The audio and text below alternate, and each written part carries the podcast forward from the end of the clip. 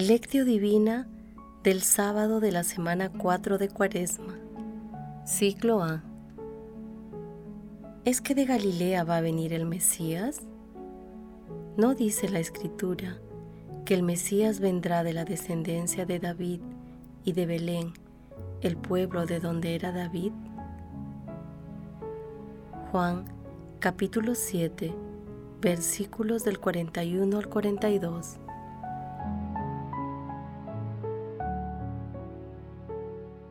Oración inicial. Santo Espíritu de Dios, amor del Padre y del Hijo, ilumínanos con tus dones para que podamos comprender los tesoros de la sabiduría que Jesús nos quiere revelar en este día otórganos la gracia para meditar los misterios de la palabra y revélanos sus más íntimos secretos. Madre Santísima, intercede ante la Santísima Trinidad por nuestra petición. Ave María Purísima, sin pecado concebida.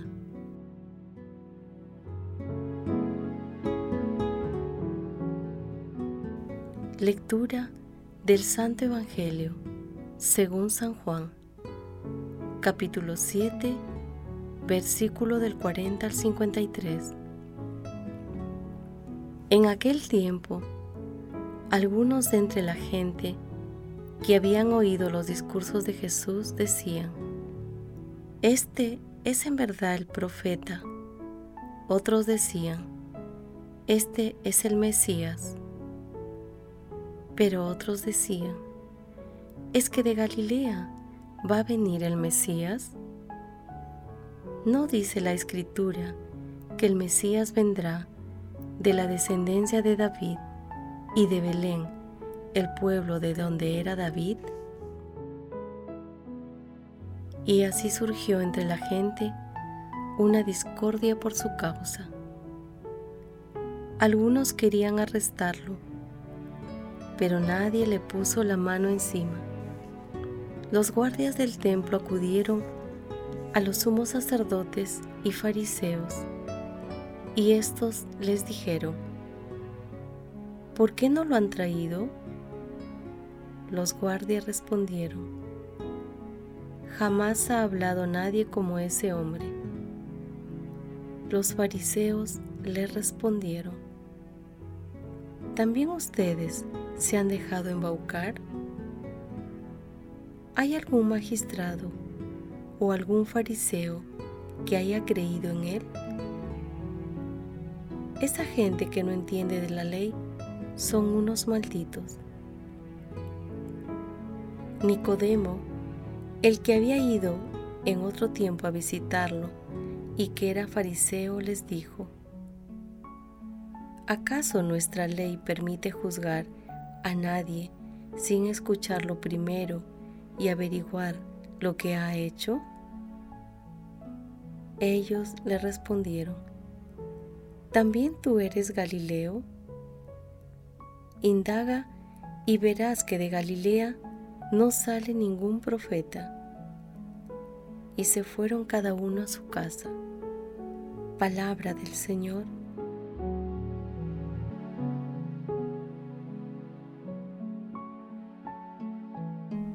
Queridos hermanos, el momento por el que transitamos requiere acciones y testimonios cristianos.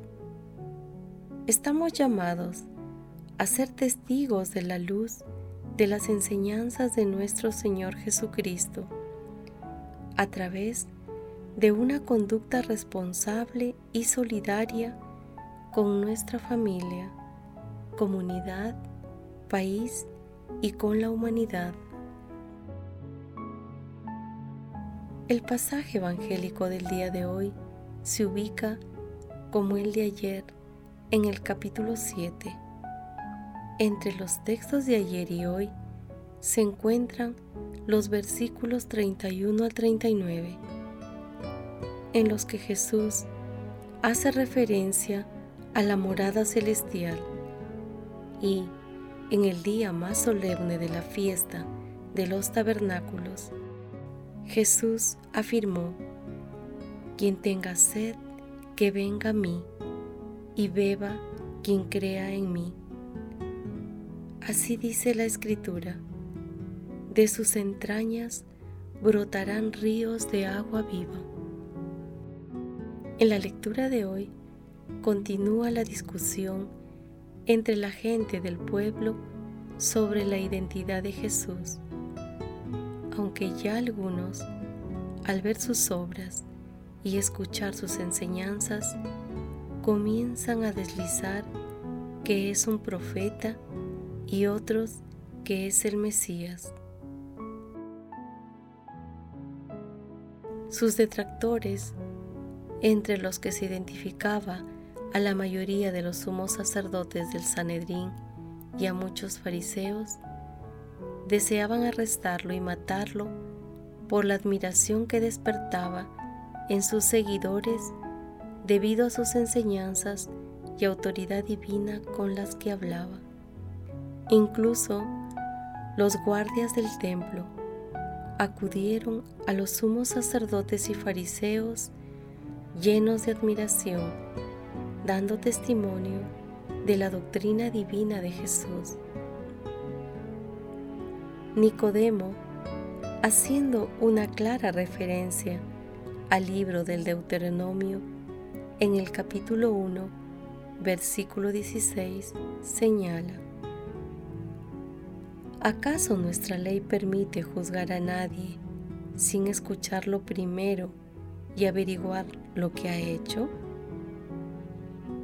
De esta manera, trata de amenguar los ánimos de las autoridades religiosas que buscan hacer prevalecer su autoridad y poder para callar a Jesús.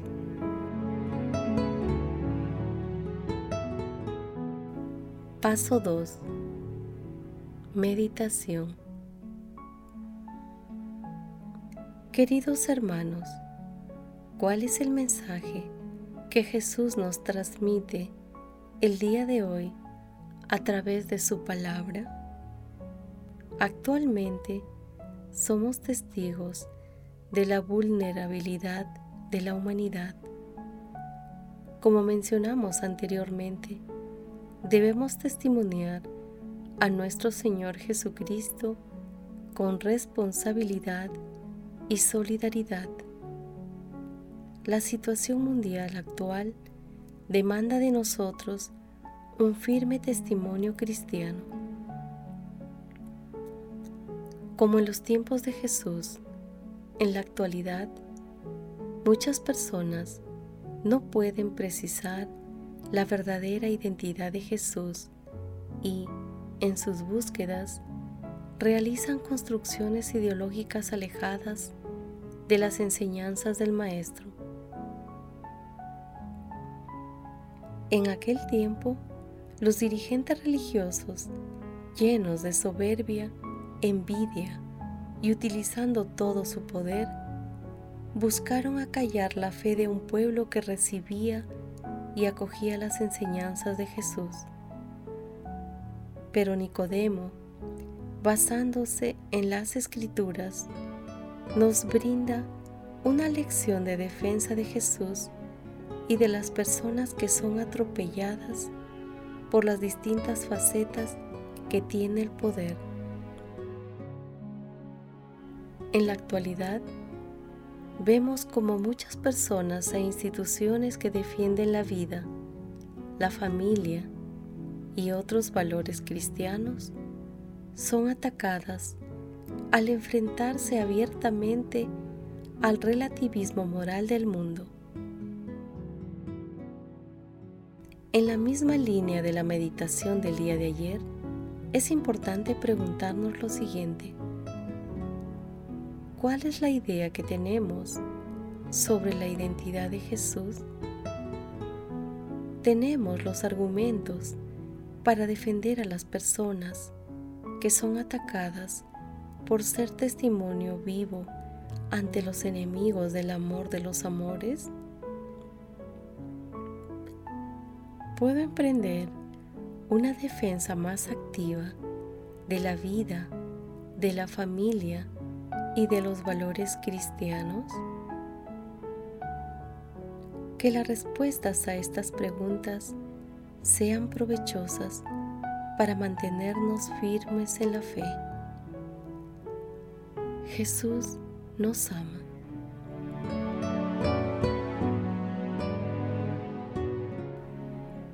Paso 3. Oración. En estos momentos difíciles para la humanidad, oremos de corazón con el Papa Francisco. Oh María, tú resplandeces siempre en nuestro camino como signo de salvación y de esperanza. Nosotros nos confiamos a ti, salud de los enfermos, que junto a la cruz te asociaste al dolor de Jesús, manteniendo firme tu fe. Tú, salvación de todos los pueblos, sabes lo que necesitamos y estamos seguros de que proveerás para que, como en Caná de Galilea, pueda volver la alegría y la fiesta después de este momento de prueba.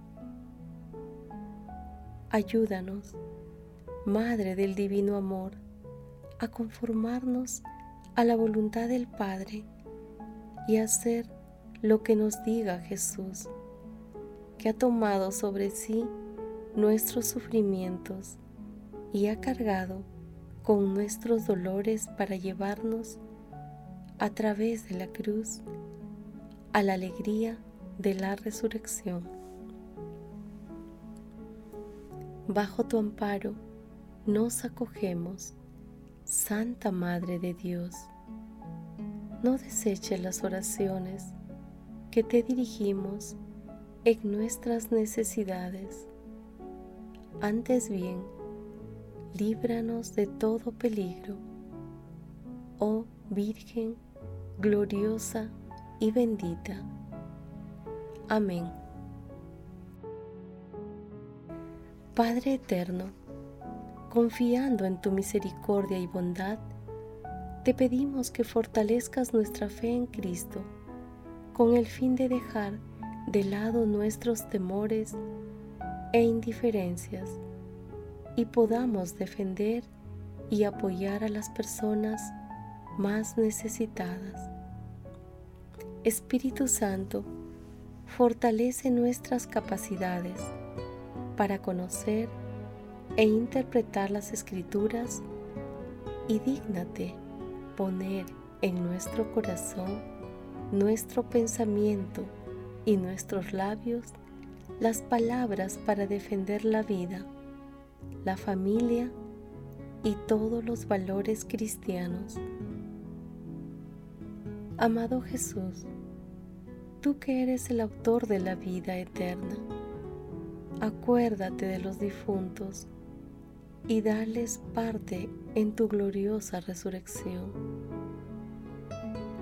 Otorga también la protección a los agonizantes para que lleguen a tu reino Madre Santísima, Madre del Buen Consejo, intercede ante la Santísima Trinidad por nuestras peticiones. Amén.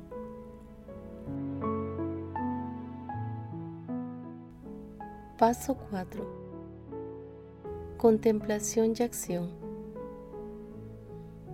Hermanos, contemplemos también a nuestro Señor Jesucristo a través de un escrito del Beato Guerrico de Igni. Oh, bienaventurado Jesús, qué diferente es la alegría con la que este tiempo consuelas a los que renuncian a la falsa y engañosa alegría del mundo. Cuánto más vale tu misericordia que la vida. Tú, con tu misma pobreza, haces a tus pobres más felices que cuanto pueda hacerles el mundo con su gran abundancia.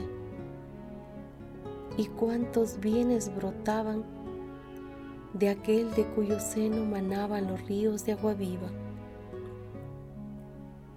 No solo brotaba del corazón la benevolencia de la caridad, sino que brotaba de su boca con la impetuosidad de un torrente, el efluvio de la palabra a la que ninguno de sus adversarios podían resistir o contradecir, como se dice de Esteban. No podían resistir a la sabiduría y al espíritu que hablaba en él. Hechos capítulo 6 versículo 10. A estas alegrías, hermanos, os invita en este tiempo vuestro consolador, con este torrente de sus delicias, desea saciar la sed de las mentes sedientas de aquellos que le aman. Si alguien tiene sed, que venga a mí y beba, dice el Señor. Juan capítulo 7, versículo 37. Oh generosidad de Dios que fluye de manera abundante. Oh munificencia de la divina bondad que nunca disminuye. A todos ofrece el Espíritu cuyas primicias dio a los apóstoles ha abierto su tesoro, fuente de agua viva, tanto a los hombres como a las bestias, como si él mismo estuviera en deuda con todos, con los sabios y con los necios. Todos los que tenéis sed, venid al agua viva, dice en Isaías capítulo 55, versículo 1. Mira, no hace distinción de personas, no distingue las condiciones, no exige méritos, que venga todo el que tiene sed. A buen seguro, la gracia no recibe a los que están saciados, más aún del mismo modo que llena de bienes a los hambrientos. Envía con las manos vacías a los ricos. En este día, deseamos tener presente los preceptos de nuestro Señor Jesucristo para defender a las personas más necesitadas. Asimismo, queremos reafirmar nuestro compromiso de defensa de la vida, de la familia y de los demás valores cristianos ante el relativismo que el mundo promueve. También queremos mejorar nuestra defensa espiritual a través de la oración, de una adoración más continua al Santísimo Sacramento del altar y de la Eucaristía. Nos comprometemos el día de hoy a rezar y a realizar obras de misericordia en favor de aquellos hermanos que más están siendo golpeados por el virus que está atacando a la humanidad. Glorifiquemos a Dios con nuestras vidas.